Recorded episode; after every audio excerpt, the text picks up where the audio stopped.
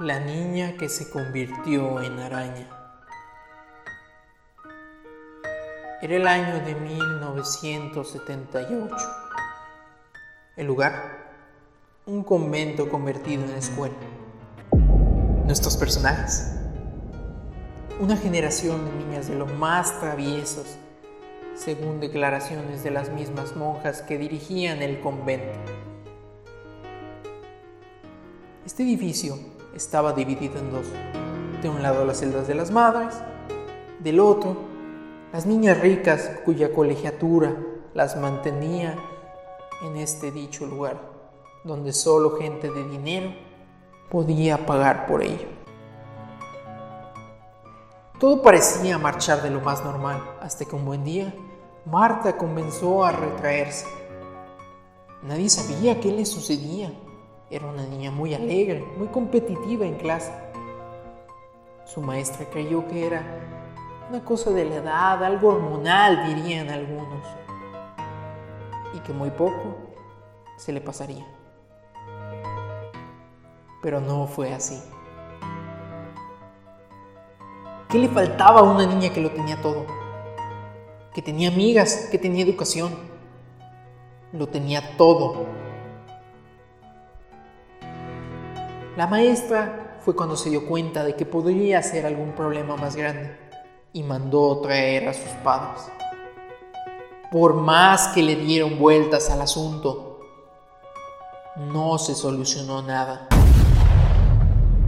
Todos se preguntaban qué le pasaba, ella no respondía. Finalmente, Carla, quien a final de cuentas era su mejor amiga, intentó ayudarla pero sabía muy bien que para hacerlo, lo primero era averiguar qué es lo que le estaba pasando. Fue ahí cuando comenzó el diálogo. ¿Qué es lo que te sucede, Marta? ¿Por qué ya no quieres jugar con nosotras? Es que estoy...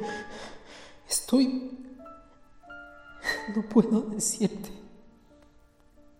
Estoy viendo a una señora que no me deja salir de aquí. No puedo decirte, no me quiero salir de aquí.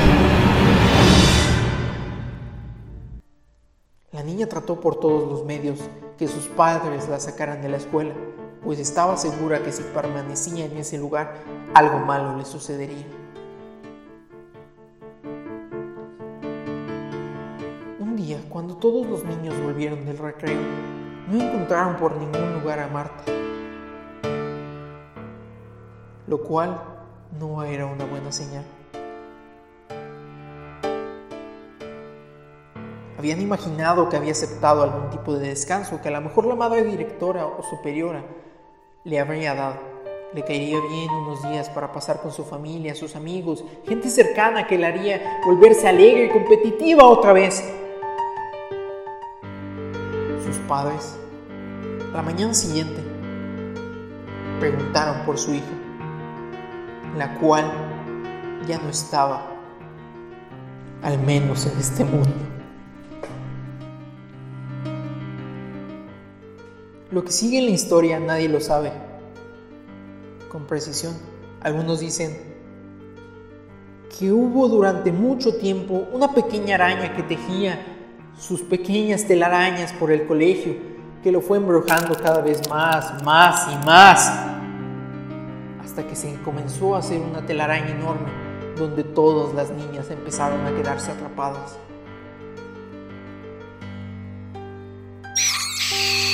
¿Cuál fue la sorpresa de muchas cuando en un pequeño rincón había una telaraña de esta pequeña arañita? Pero lo que se percataron es que tenía la cara de Marta. Han pasado muchos años desde aquel desgraciado suceso. Algunos quisieron que la historia se convirtiera en una leyenda, que nadie temiera entrar al convento finalmente. Desgraciadamente, la construcción fue cerrada. Carla, la amiga de Marta, sigue llorando afligida por sus últimos días en este mundo. Sueña con el momento en que pueda ver a su amiga tejer las telarañas de la felicidad sin embargo, eso no va a pasar.